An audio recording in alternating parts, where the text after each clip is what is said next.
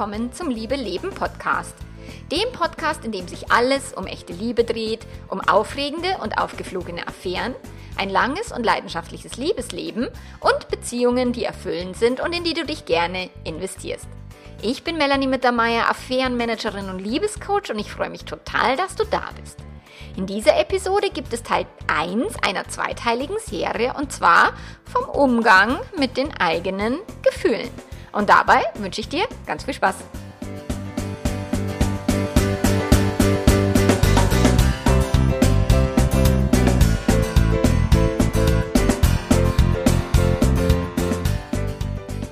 Ja, es ist Liebe Leben Podcast Zeit und zwar in der Woche, wo Krieg ist in Europa und ich möchte es thematisieren, weil es irgendwie komisch ist, es nicht anzusprechen und ich auch meinen Redaktionsplan deswegen geändert habe. Es kommt heute der Podcast oder jetzt die nächsten zwei Wochen der Podcast zum Thema Umgang mit Gefühlen und es ist ein Workshop, den die Martina Booth erst im äh, Februar im Membership gehalten hat, im Liebe Leben Premium Membership und normalerweise kommen die Podcast-Folgen immer erst ein paar Monate später. Ähm, aber das passt halt jetzt gerade so gut zum einen zu meinen eigenen Emotionen, weil mich das ganz schön mitnimmt mit dem Krieg. Und ich meine, das ist ein bisschen scheinheilig, weil halt jetzt der Krieg in Europa ist und deswegen ist es ganz tragisch und so. Aber mich nimmt es auch mit oder mich hat es auch sehr mitgenommen, dass die Taliban in Afghanistan die Führung übernommen hat. Ich könnte scheiße stinkwütend werden über den Deppen in Belarus oder Belarus oder wie auch immer das Land heißen mag, der Lukaschenko, der Vollpfosten. Also ich bin da so narrisch, dass es Menschen gibt, die einfach bestimmen, dass sie 378.000 Jahre an der Macht sind und, und irgendwie die Demokratie quasi ähm, verhindern und ich bin ein totaler Demokratie-Fan. Ich denke, dass es einfach die bessere Lebensform ist für alle Menschen und nicht, dass irgendwann bestimmt und alle müssen äh, nach dem seiner Nase tanzen. Und deswegen macht mich das jetzt gerade sehr betroffen. Vielleicht war ich ja ein bisschen naiv und blauäugig, dass ich äh, gedacht habe, naja, wir leben ja in Zeiten, wo quasi wir immer mehr Gleichberechtigung bekommen, wo der Rassismus immer weniger wird, wo die Demokratie immer mehr und mehr gewinnt. Also das Gute sozusagen. Ich bin ein totaler Fan von, von Happy Ends in Filmen. Filmen, in Actionfilmen, wenn der der brave, der gute Mensch gewinnt und die Bösen alle untergehen und egal wie brutal das ist, die Bösen dürfen auch brutal sterben und das ist aber schon wieder scheinheilig, gell? Aber das ist, also das beschäftigt mich gerade momentan und deswegen gibt es jetzt diesen Podcast an dieser Stelle. Und ich meine, wenn man sich jetzt auf den Sommerurlaub freut oder jetzt gerade so im, im, März fängt es jetzt an, irgendwie Frühling zu werden, die komischen Corona-Maßnahmen werden weniger, man kann wieder sich ein bisschen freier bewegen, also es ist nicht mehr ganz so tragisch und dramatisch, wie es halt jetzt noch im Winter war. So, es gibt viele positive Gefühle oder wenn du dich erinnerst, als du verliebt warst äh, oder dich total gefreut hast am Geburtstag oder Weihnachten oder eine Gehaltserhöhung bekommen hast, was auch immer. Thema.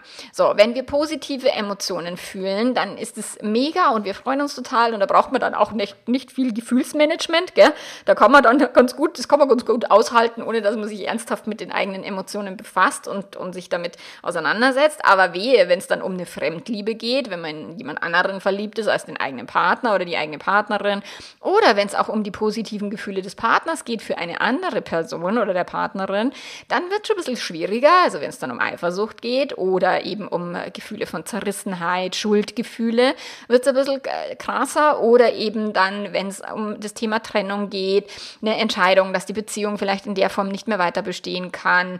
Ähm, oder wenn man sich eingestehen muss, dass der Partner, die Partnerin sich für jemand anders entschieden hat oder was auch immer. Also dann ist natürlich das Thema Gefühle sehr unangenehm und die meisten Menschen, mit denen ich auch arbeite, mit denen ich zu tun habe, die wollen ihre negativen Gefühle immer weghaben. Sie wollen die Eifersucht weghaben, sie wollen die Traurigkeit nicht fühlen, die es bedeutet, äh, sich getrennt zu haben, oder ähm, die, das Gefühl, oh Gott, habe ich einen Fehler gemacht, oder Scham ist eines der krassesten Gefühle, dieses bin ich ein, ein, ein äh, Versager, so diese, diese Emotionen. Und da ist es schon wichtig und macht es absolut Sinn, Strategien zu kennen, wie du mit Gefühlen umgehen kannst. Und gerade jetzt eben auch, wenn es um große Weltschmerzgefühle geht, da bin ich schon total froh und dankbar, dass ich eben in dieser Selbstcoaching-Szene auch unterwegs bin und viel trainiere und übe, meine eigenen Gefühle zu managen oder auch nur zu fühlen und auch so eine Traurigkeit auch einfach mal da sein zu lassen oder so eine Angst.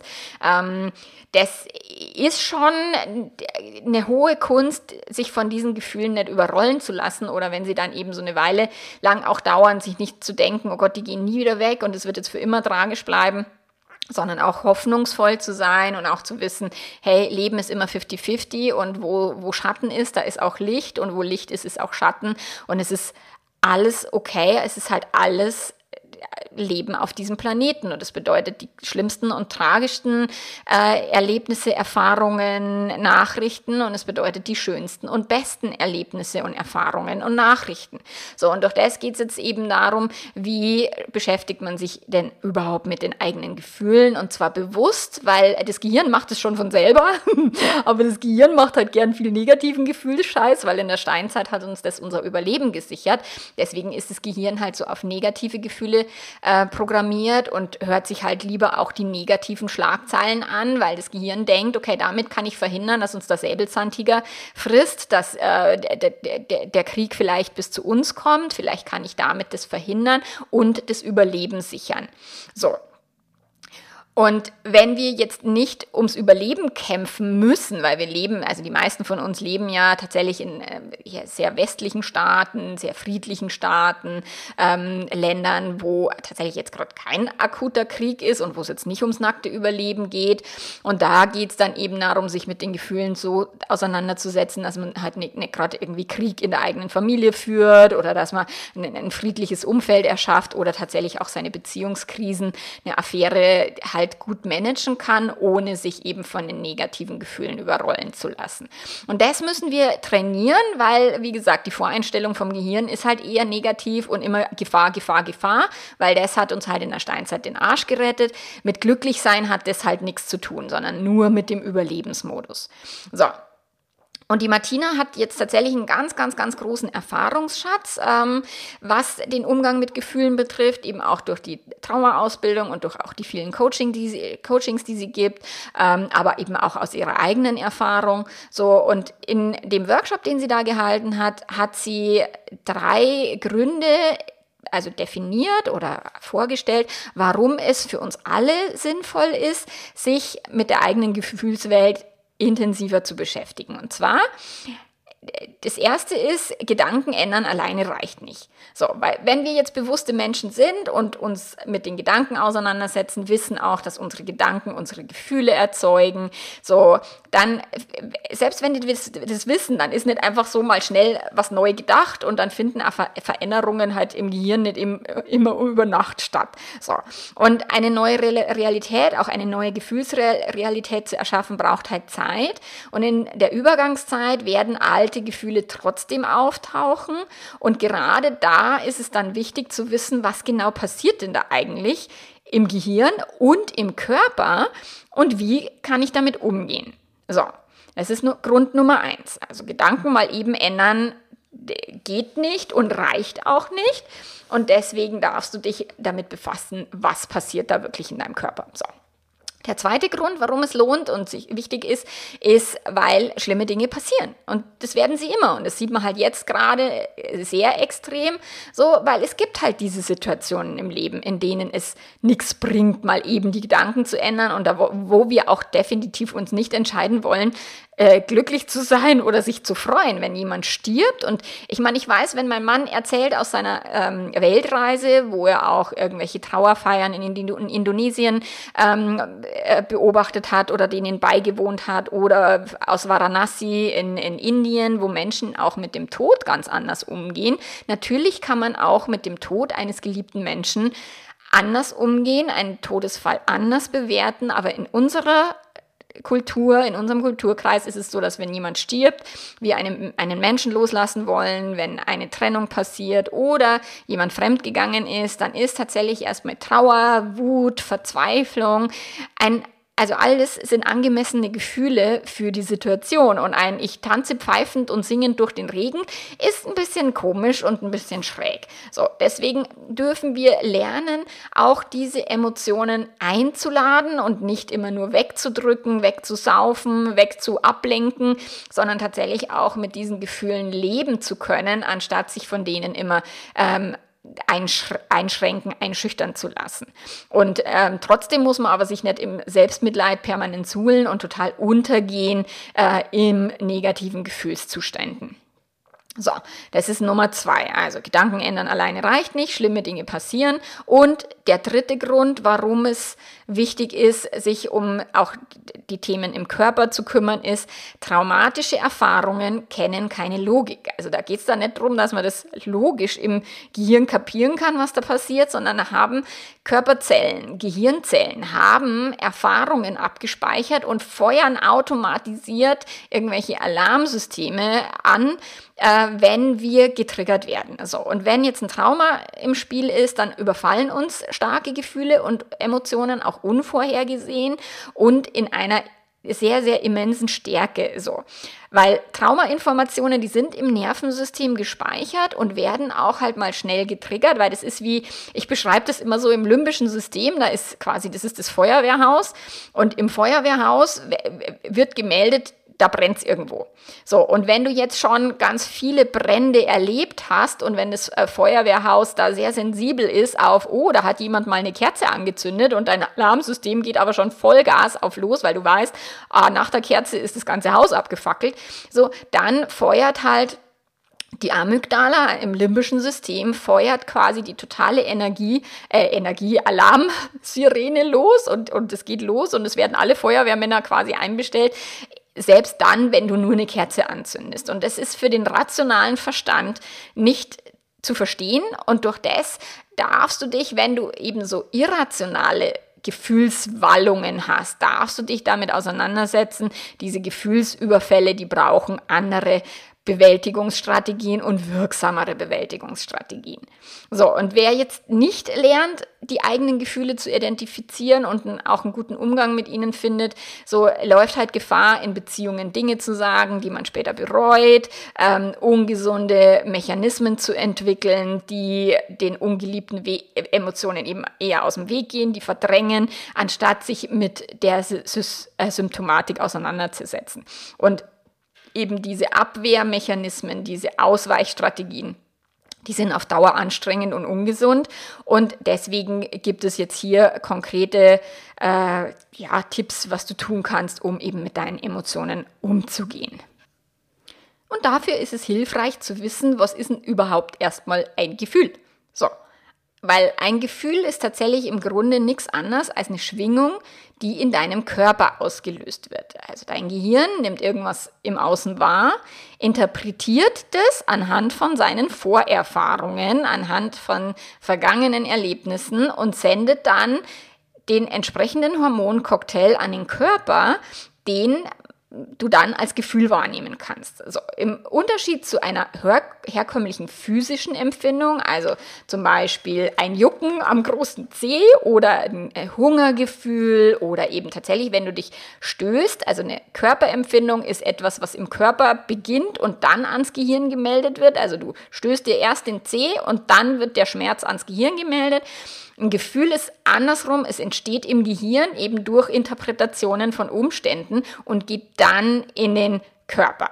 Also, also Gefühl hat den Ursprung im Gehirn und breitet sich dann von dort im Körper aus. Alles, was du, was eine Körperempfindung ist, die entsteht im Körper und meldet dann ans Gehirn, ob es irgendwas Gefährliches ist oder nicht. Also Hunger kann bei mir manchmal ganz schön gefährlich sich auswirken, wenn er schon zu weit fortgeschritten ist. So deswegen, wenn du Streits vermeiden willst in einer Beziehung, immer gut gegessen zu haben, ist eine gute Idee. So. Über unsere Emotionen fühlen wir uns mit dem Leben und auch tatsächlich mit anderen Menschen verbunden und im Grunde findet unser gesamtes Leben auf einer Emotionsebene statt. Und das sind jetzt Gefühle, die wir empfinden, die uns tatsächlich lebendig machen. Also wenn nur allein schon Lebendigkeit ist ein Gefühl. So. Und trotzdem haben wir aber oft eine innere Abneigung dagegen, unsere Gefühle tatsächlich wahrzunehmen, vor allen Dingen, wenn es halt negativ sind. Aber wenn du dich jetzt an die ähm, Schmetterlinge im Bauch erinnerst an einer frischen Verliebtheit, dann ist es eigentlich ein unangenehmes Gefühl. Es ist eigentlich etwas, was Unsicherheit ausdrückt, aber durch das, dass es mit eben Liebesgefühlen und Dopamin gekoppelt ist, fühlt sich das so positiv und so, so toll an. So, und wenn es jetzt eben andere negative Gefühle sind, dann haben wir oft keinen Bock, die fühlen zu müssen. Hm. So, und wir haben gelernt, nicht zu fühlen, und zwar auch tatsächlich in unserer Gesellschaft. Weil wir leben in einer Gesellschaft, in der der Umgang mit den Gefühlen weitestgehend stigmatisiert wird. So. Gefühle werden erstmal eingeteilt in gut oder schlecht und es gibt eine gewisse Range an Emotionen, die wir offiziell fühlen dürfen, die gesellschaftlich akzeptiert sind, während andere Gefühle keinen Platz in unseren zwischenmenschlichen Beziehungen haben dürfen. Eifersucht zum Beispiel. Hm. Wobei, das Eifersucht wird ja manchmal so überromantisiert bei den Menschen, weil sie denken, oh, nur mit Eifersucht zeigt man Liebe und so. Aber grundsätzlich ist, wenn jemand dann zu übereifersüchtig ist, das ist dann wieder so ein, ja, die Person hat kein Selbstwertgefühl und und und. Also es gibt immer noch, also nicht nur, dass es Gefühle gibt, die wir grundsätzlich ablehnen, aber es gibt auch ein sehr stark geschlechterspezifisches Ungleichgewicht in der Akzeptanz von Gefühlen. Also ein Indianer kennt keinen Schmerz, haben die meisten Männer, glaube ich, in meiner Generation äh, als Kinder gehört. Also ich kann das davon ein Lied singen, meine Brüder. ich hatte drei Brüder in meiner Kindheit und ich war halt das einzige Mädel und das ist schon ein Indianer kennt keinen Schmerz, kenne ich halt tatsächlich diesen Spruch aus meiner Kindheit recht gut. So, und Frauen dürfen halt schwach sein und sich emotional verletzlich zeigen, Männer eher nicht. Die dürfen dafür aggressiv und wütend sein, was uns Frauen jetzt nicht so zugesprochen wird. Und Umgekehrt ist eben, wenn jetzt Frauen aggressiv und wütend sind oder karrieregeil oder äh, erfolgreich sein wollen, dann wird denen das als negative ähm, Persönlichkeit ange angekreidet. Und wenn jetzt Männer weinen oder eben emotional verletzlich sich zeigen, dann sind es irgendwie Weicheier und, und, und. So. Und aus diesen einschränkenden Haltungen resultiert halt, dass der innere Drang, gewisse Gefühle halt zu unterdrücken, nicht fühlen zu müssen, ähm, dass wir dafür halt zu eben Verdrängungsmechanismen greifen, dass wir Ablenkungsmanöver fahren, dass wir mit Zucker, Alkohol und so tatsächlich unsere Gefühle wegpuffern, je nachdem, welche uns halt nicht genehm sind. So. Und was wir statt dem Fühlen tun, da gibt's jetzt auch verschiedene Strategien. Ähm, die Martina nennt es Coping-Strategien.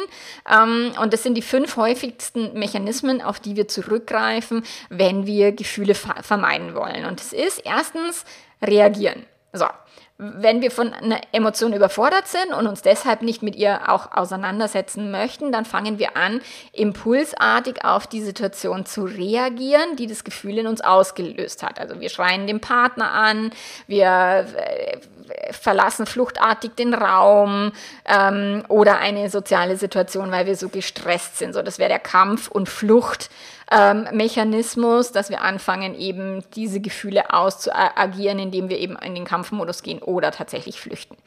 So, dann die zweite Variante ist, dass wir das Gefühl unterdrücken. Wir gehen in den Widerstand mit dem Gefühl. Wir haben Angst davor, es wahrzunehmen. Das ist dann schon die Angst vor Angst, die, die so berühmt ist.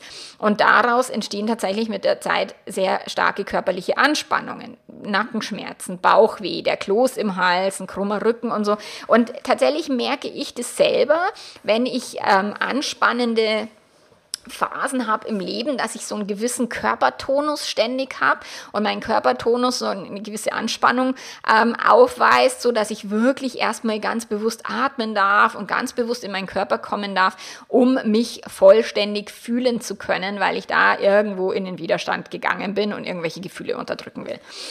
So, dann die, der dritte ab, also der dritte Mechanismus, um eben Gefühle verme zu vermeiden, ist Ablenken. So, weil wir nicht wissen, wohin jetzt mit der Trauer oder wohin mit der Verzweiflung, mit der ich finde gerade das Gefühl der Ungerechtigkeit so krass, was mich auch hilflos werden lässt, weil man kann halt nichts tun gegen die Machthaber in der Welt, so gefühlt.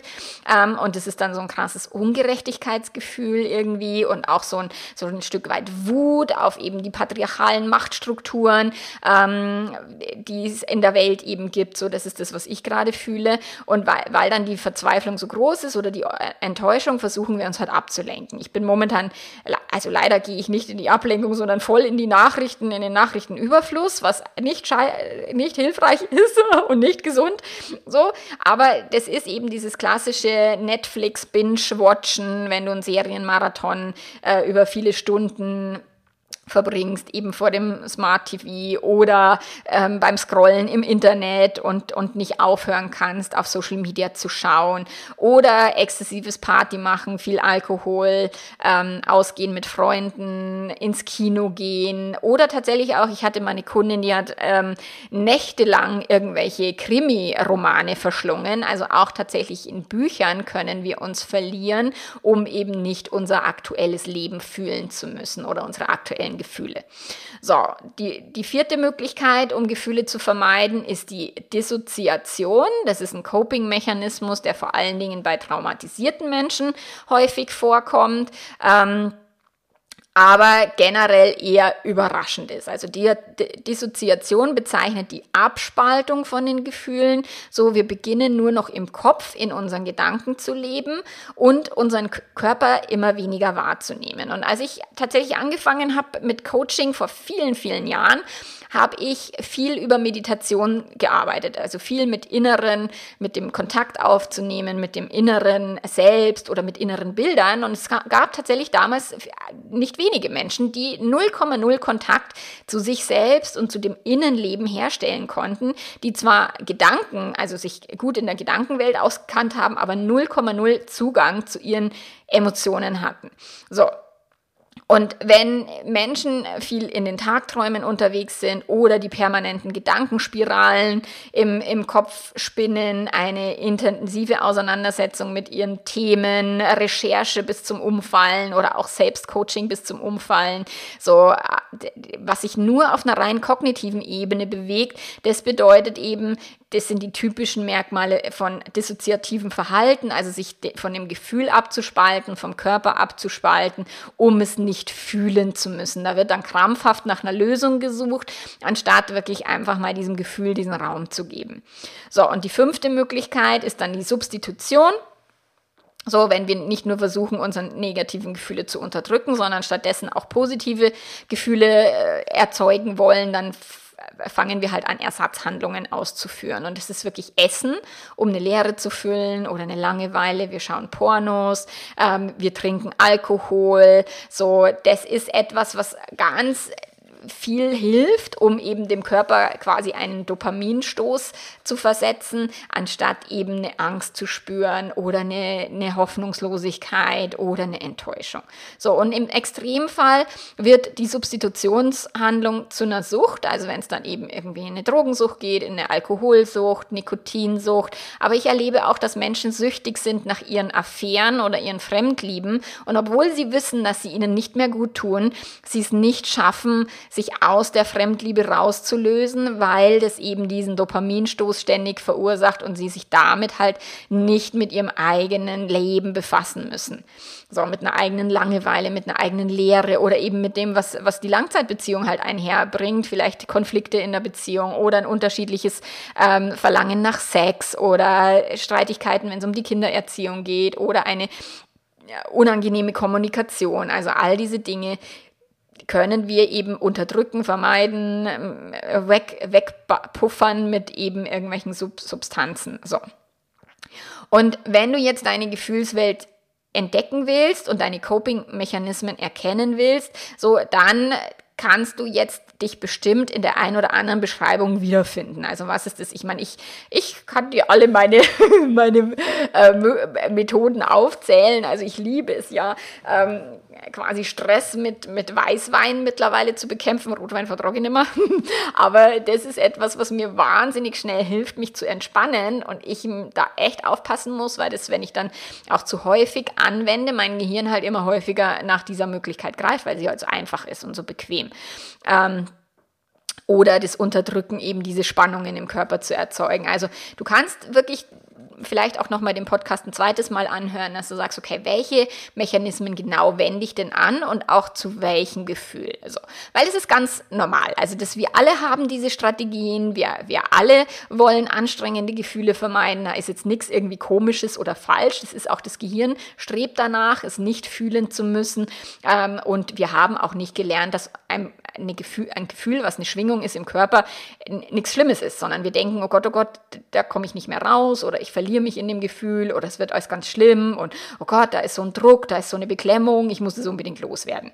Und nein, müssen wir nicht. So. Wenn du magst, kannst du auch hier ein Blatt Papier zur Hand nehmen und dir aufschreiben, welche drei Gefühle du hauptsächlich im Alltag verspürst. So, und welche du am häufigsten fühlst. Und schreib dir auch dann auf, welche Coping-Mechanismen, also welche Bewältigungsstrategien für dich typisch sind. So, und dann kannst du möglicherweise eine Tendenz erkennen, so welche Strategien sind dir die angenehmsten und die, und die, die dir am einfachsten verfügbar sind. So. Und anstatt jetzt äh, weiterhin diese Strategien anzuwenden, kannst du anfangen, deinen Gefühlen zuzuhören. Sie wollen dir irgendwas mitteilen.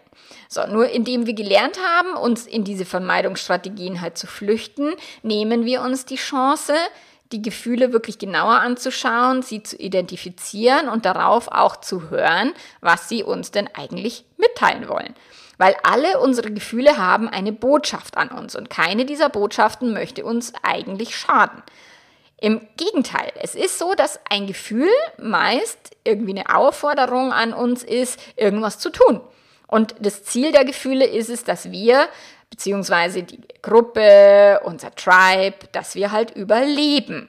So, und es gibt sechs Grundgefühle, die die gesamte Menschheit kennt und die wir alle und die alle so individuelle Nachrichten an uns transportieren. So, und diese sechs ähm, Grundgefühle sind Nummer eins Wut oder Ärger. So, wenn wir Wut fühlen, dann zeigt uns unser emotionales System, dass wir gerade eine unserer Grenzen überschritten oder ignoriert wurden oder wir das selber getan haben. Unsere Wut ist ein Hinweis darauf, dass wir uns im sozialen Kontext selber behaupten dürfen. Wer sich häufig tatsächlich von anderen über die eigenen Grenzen trampeln lässt, und das hatten wir schon in dem, in dem Podcast Grenzen setzen, so, dann wirst du möglicherweise, also die Person wird immer mehr Wut anstauen und sauer sein äh, auf die anderen, die quasi die Grenzen nicht wahren, anstatt auf die Wut mal zu hören und zu sagen, okay, was möchte mir meine Wut sagen? Letzten Endes hier darf ich mich ein Stück weit besser abgrenzen. Okay? Und das ist etwas eigentlich Positives. Also deine Wut ist nett zu dir, die will dir was Gutes erzählen. Und wenn ich wütend bin, so jetzt aktuell eben auf das, dass Menschen einfach Krieg führen dürfen, dass ähm, es immer noch Waffen auf der Welt geben darf, wo ich immer, also ich meine, ich habe no fucking idea von diesem ganzen politischen Geklüngel und deswegen, ich kenne mich viel zu wenig aus. Ich würde alle Waffen verbieten. wahrscheinlich geht es nicht, ich weiß es nicht. Aber das ist, das macht mich wütend und es ist wirklich sicherlich ein Überlebensgefühl, was mir helfen möchte, mein Überleben zu sichern und nicht irgendwie zu sterben und auch das Mitgefühl, was ich für andere habe, da kommt dann eben die Wut, dass jemand einfach jemand anders quasi umschießen darf. Das, das ist mir völlig rätselhaft, wie sowas sein kann auf einer Welt. Aber das ist, ich meine, die menschliche Welt ist nicht so nett, wie ich mir das immer wünschen würde und damit muss ich halt dealen. So, das zweite ist, das Angstgefühl, also Angst ist tatsächlich notwendig, um über unser Überleben zu sichern und auch um Gefahren zu erkennen. Und die Angst alleine ist aber nicht lebensbedrohlich. Also keine Angst, selbst wenn du mal eine Panikattacke hattest, oder also ich weiß, wie das ist, eine Panikattacke zu haben, das fühlt sich extremst bedrohlich an. Es ist wirklich so, dass du denkst, dass, also ich dachte das zumindest, dass mir das Herz wirklich aus meinem Körper raus explodiert, dass ich nicht mehr atmen kann, dass ich keine, keine Luft mehr bekomme. So, das ist das, was eine Panikattacke macht. Aber so eine ganz normale Angst, also und auch die ist nicht tödlich normalerweise, aber die kann sich sehr bedrohlich anfühlen. Aber so eine ganz normale Angst ist halt wirklich die, die Tatsache, dass wir das Gefühl der Angst mit einer realen Gefahr verwechseln und denken, dass die Angst per se schon irgendwas ist wie, ah, hier ist was ganz besonders gefährlich und hier muss ich ähm, anders handeln oder mich eben von der Angst zurückziehen. Aber das ist immer, wenn wir etwas Neues machen, wenn wir uns aus dem Tribe ein Stück weit raus bewegen, dass wir vielleicht ein bisschen exponierter sind, ähm, nicht ganz so zur Gruppe dazugehören, weil man sich vielleicht so ein bisschen äh, spezialisiert hat für irgendwas, dann ist die Angst schon sehr groß. Das ist beispielsweise auch die Angst vor, vor großen Gruppen zu sprechen, ist, kommt daher, dass eben, wenn der Mensch sich nicht zugehörig zu, fühlt zu der Gruppe, dass es wirklich so eine Überlebensangst ist. So, und das ist halt dieses Angst ist nur ein Hinweis, es ist nur ein, äh, die Sirene auf dem Feuerwehrhaus und nicht der Brand sozusagen. So, dann ist das Gefühl der Scham, habe ich auch schon ab angesprochen. Das äh, Scham zu fühlen ist im sozialen Kontext tatsächlich notwendig, damit wir diese Bindung zu den anderen Menschen aufrechterhalten und dass wir uns nicht einfach gnadenlos wie ein Arschloch verhalten also es gibt Menschen, die das so tun, gell? aber grundsätzlich hilft Scham, ein schlechtes Gewissen, Schuldgefühle, ähm, dass wir uns eben jetzt nicht total wie asoziale Arschlöcher aufführen, sondern dass wir wirklich ein, ein menschliches Miteinander schaffen können. Nur ungesund wird es halt dann, wenn Schamgefühle äh, uns einschränken, wenn wir ständig denken, wir sind falsch, mit uns ist irgendwas nicht richtig, wir sind nicht okay, wie wir sind, wir, wir sind in Lebensgefahr, einfach weil wir wir sind. So, dann ist es ein bisschen schräg und ein bisschen blöd. So. Das vierte Gefühl ist Ekel. Ähm, und auch dieses Gefühl ist wichtig, um Tabus, die eine bestimmte Gruppe aufgestellt hat, zu meiden. Also da gibt es ganz häufig ist so, dass Menschen, wenn sie hören, offene Beziehung, wow, das würde mich total anekeln, wenn mein Partner, meine Partnerin mit jemand anders vögeln würde. So, das ist das, was wir in unserer Gesellschaft gelernt haben, dass das nicht okay ist. Und dieses Gefühl von Ekel sichert auch die Zugehörigkeit zu dieser Gruppe. So, und Ekel ist ein stark anerzogenes Gefühl. Wir können uns halt als erwachsene Menschen aber immer hinterfragen, warum wir uns vor gewissen Dingen ekeln, bei mir ist es wirklich, ich ekle mich vor, vor Schnecken ganz extrem. Also Schnecken sind für mich ein ganz fürchterliches Ekelding, also diese Nacktschnecken. Und ich würde auch niemals auf eine andere Schnecke treten wollen. Das finde ich ganz furchtbar eklig. Aber ich habe tatsächlich als Teenager einen ganz schlimmen Horrorfilm gesehen, wo Menschen Schnecken gegessen haben. Oh Gott, ich weiß gar nicht, ob ich das erzählen darf. Irgendwie Triggerwarnung, Achtung, wo Menschen Schnecken gegessen haben und die Schnecken dann die Menschen von innen aufgefressen. Aber, aber also wirklich, ich würde nie wieder Horrorfilme schauen wenn ich nochmal die Wahl hätte. Aber damals in Teenager-Tagen war das so, dass wir uns immer zum, zum Videoschauen irgendwie verabredet haben. Und da habe ich ganz, also wirklich, ich habe und ich wusste schon als 14-Jährige, das ist nicht cool und ich nehme mir ein Buch mit und ich lese währenddessen, wollte aber zur Gruppe dazugehören ähm, und habe trotzdem diese Fetzen aus den Horrorfilmen mitbekommen und die begleiten mich bis heute. Tatsächlich hat sich da was festgesetzt, was mich bis heute begleitet. So, und wenn wir jetzt eben Ekel haben, weil zwei Menschen miteinander Sex haben, äh, dann dürfen wir das durchaus hinterfragen, ob dieses Ekelgefühl wirklich angemessen ist, ob das wirklich sein muss, gerade wenn eben eine Affäre aufgeflogen ist oder der Partner, die Partnerin den Wunsch nach einer offenen Beziehung hat. Dann das fünfte Gefühl ist das Gefühl der Trauer. So, und Trauer fühlen wir dann, wenn wir etwas verlieren, mit dem wir starke positive Gefühle verbinden. Wenn ein Mensch stirbt, logischerweise, wenn wir uns trennen, wenn irgendwas eben verloren geht. So, und es ist eine völlig angemessene Reaktion, die wir tatsächlich fühlen und durchleben dürfen. Eine Trauer ist okay. Eine Auseinandersetzung mit der eigenen Trauer ist tatsächlich auch wichtig, um das Leben auch nach und nach wieder genießen zu können. Ich meine, als mein kleiner Bruder gestorben ist, da war klar, jetzt bin ich eine Weile lang traurig und das, die Trauer, die kommt dann auch in so Schüben und es ist wirklich so ein nachts ist es dann so eine Erleichterung, wenn man schlafen kann und morgens wacht man auf, erstmal noch in einem tatsächlich unbeschwerten Gefühl und dann kommt der Gedanke so, scheiße, das ist passiert und dann äh, wirklich wie ein Schlag überkommt, also bei mir war das zumindest so, überkommt mich dann die Trauer, äh, wo ich gemerkt habe, ach du heilige Scheiße, hier ist gerade was ganz, ganz, ganz Übles und Schlimmes passiert. Und wenn ich mit Menschen arbeite, wo der Partner fremdgegangen ist, wo die Beziehung vielleicht beendet worden ist, ähm, ungewollt. So, diese Menschen, die sagen dann immer, ah, aber das kann doch nicht sein, dass ich immer noch im Liebeskummer hänge oder sie haben eine Fremdliebe aufgegeben und sind drei Monate später immer noch im fetten Liebeskummer. So, das ist wirklich, das ist die normale Trauer, etwas verloren zu haben, diesen Dopaminstoß nicht mehr zu haben. Ähm, und wenn ein Mensch gestorben wäre, dann würdest du diese Trauer nicht in Frage stellen, auch nicht nach drei Monaten. Und bei Liebeskummer ist es so, dass wir denken in unserer Gesellschaft, man muss doch zack, zack wieder funktionieren oder wieder normal sein und, und diesen Liebeskummer nicht quasi nicht, sich nicht im Selbstmitleid suhlen. Aber die Trauer ist quasi die, die, die, das pure Gefühl der Trauer ist wichtig und was dann hinzukommt, ist eben der Widerstand gegen die Trauer, gegen die Entscheidung, gegen die Trennung. Er hätte mich nie verlassen dürfen, sie müsste mit mir zusammen sein. Nein, hätte, müsste nicht. Die pure Trauer ist tatsächlich meistens einfach ein pures Gefühl und sich dann die Trauer abzulehnen, die Trauer nicht akzeptieren zu können, den Zustand der Trennung nicht zu akzeptieren, das ist der Widerstand und der macht quasi dieses Gefühl des Selbstmitleids dann stärker, das Gefühl des Widerstands, also das, der, der Widerstand gegen die Trauer macht es quasi doppelt so schlimm, ähm, als sie sein müsste. Das ist dann dieser Spruch irgendwie, naja, Leiden ist quasi, äh, na, Schmerz ist unvermeidbar im Leben, aber Leiden ist optional. Das ist wirklich dieses, den Schmerz zu fühlen, das ist etwas, was dazugehört zum Leben. Wir müssen aber nicht gegen den Schmerz ankämpfen, gegen eine Situation ankämpfen. Ähm, und wir dürfen akzeptieren, dass Menschen sich entscheiden, ihr Leben mit jemand anders führen zu wollen, ihr Leben ohne uns führen zu wollen, so scheiße das ist, ähm, oder dass sie krank werden, sterben. Das ist halt, das sind halt die Dinge, die auf diesem Planeten einfach dazugehören, oder dass irgendjemand auf der Welt irgendeinen Krieg anzettelt. Das ist auch halt so was scheiße ist aus meiner Sicht, aber was wir nicht ändern können und wo wir trotzdem auch eine Trauer darüber empfinden dürfen und ein angemessenes Gefühl auch ist.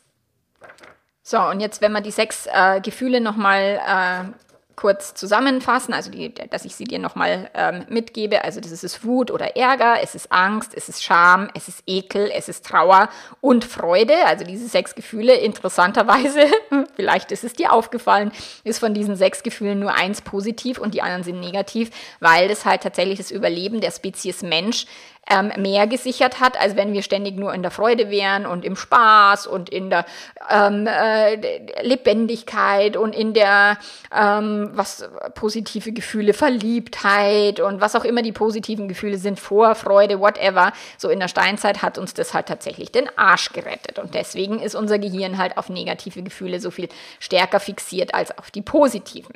Nur eins der wichtigsten Merkmale von Gefühlen ist und es ist auch wirklich schon einer der ganz ganz, ganz, wichtigen und hilfreichen Aspekte ist, ein, kein Gefühl ist von Dauer. Also nicht eins, weder das gute Gefühl noch das negative Gefühl. Und ich weiß, dass Menschen, wenn sie verliebt sind, dann wollen sie für immer dieses Gefühl behalten und sie wollen für immer die Liebe da einfrieren, wo sie am schönsten war.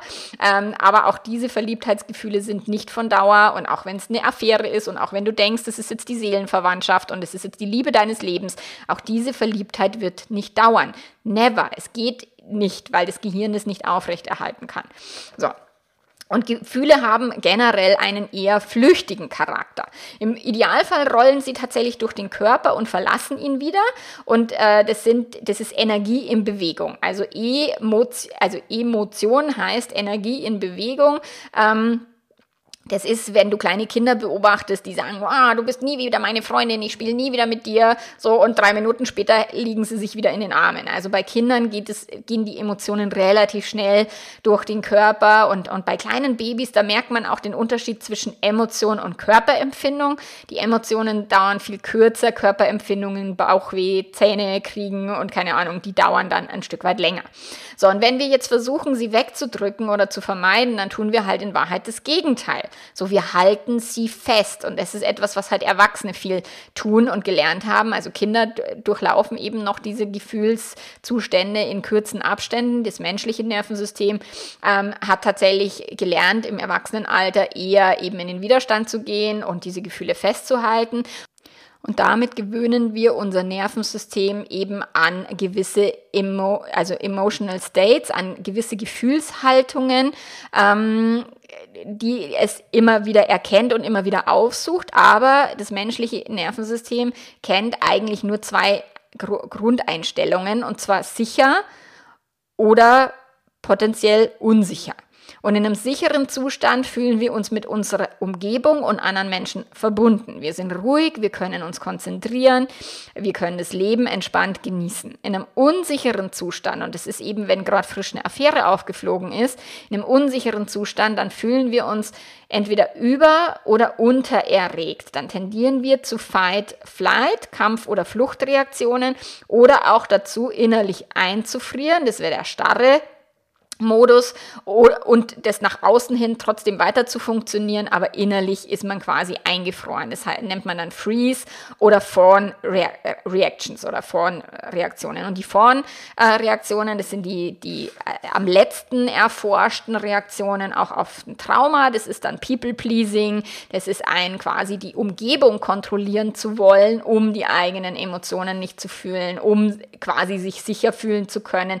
Ähm, das ist, wenn Menschen Menschen dann anfangen, es allen anderen recht zu machen. Das ist ein, okay, wenn alle anderen ähm, gut über mich denken und mich mögen, so dann bin ich in einer sicheren Umgebung und dann geht es mir gut. Und das ist aber tatsächlich auch ein, eine Traumareaktion und keine gesunde Reaktion in einem sicher gebundenen, gebundenen Umfeld. So, und das war jetzt mal die Vorbereitung auch auf den Podcast dann für nächste Woche, wenn es dann in die konkreten Übungen geht, um eben Gefühle fühlen zu können. Das ist das, was mich auch viele Menschen im Coaching fragen oder was wir auch ständig im Membership machen. Wie lernt man denn das zu fühlen, anstatt es zu unterdrücken oder zu vermeiden? So, das ist das, was wir wirklich üben dürfen und dazu komme ich dann eben nächste Woche in der nächsten Podcast-Folge. Und bis dahin kannst du diese Podcast-Folge vielleicht auch noch mal ein zweites Mal anhören, so ein bisschen sacken lassen, mal überlegen, eben auch die Übung machen, wie, welche Hauptgefühle fühlst du denn in deinem Alltag, welche Coping-Bewältigungsstrategien äh, wendet dein Nervensystem an, gibt es irgendwelche Traumareaktionen, dass du irgendwo denkst, du wärst überempfindlich, also all das kannst du beobachten und all das ist erstmal weder gut noch schlecht, sondern es ist völlig in Ordnung, es ist völlig menschlich, es ist völlig natürlich und das darf so sein. Und wenn du da etwas, wenn du sagst, boah, da ist noch Luft nach oben oder ich habe zu viele negative Gefühle, es ist nicht 50-50, sondern es ist schlimmer oder ich habe immer so Phasen, wo ich kaum aus den negativen Gefühlen rauskomme, dann kannst du natürlich auch diverse Übungen machen, äh, die auch tatsächlich wissenschaftlich gut erforscht sind ähm, und auf die gehe ich dann nächste Woche ein. Okay, also ich freue mich auf dich und wir hören uns dann. Und bis dahin mach's ganz, ganz gut. Arrivederci. Ciao, ciao.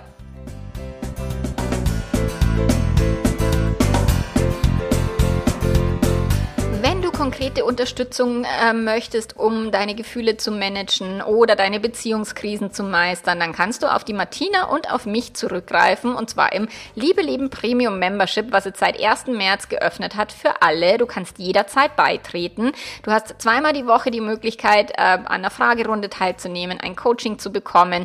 Wir trainieren und üben ganz intensiv eben die Eigenverantwortung, die Selbstbestimmung, das Gefühlsmanagement, das Gedankenmanagements innerhalb innerhalb von LLP. Ich freue mich, wenn du dabei bist und ansonsten hören wir uns nächste Woche hier wieder an dieser Stelle. Bis dann, mach's gut, ciao, ciao.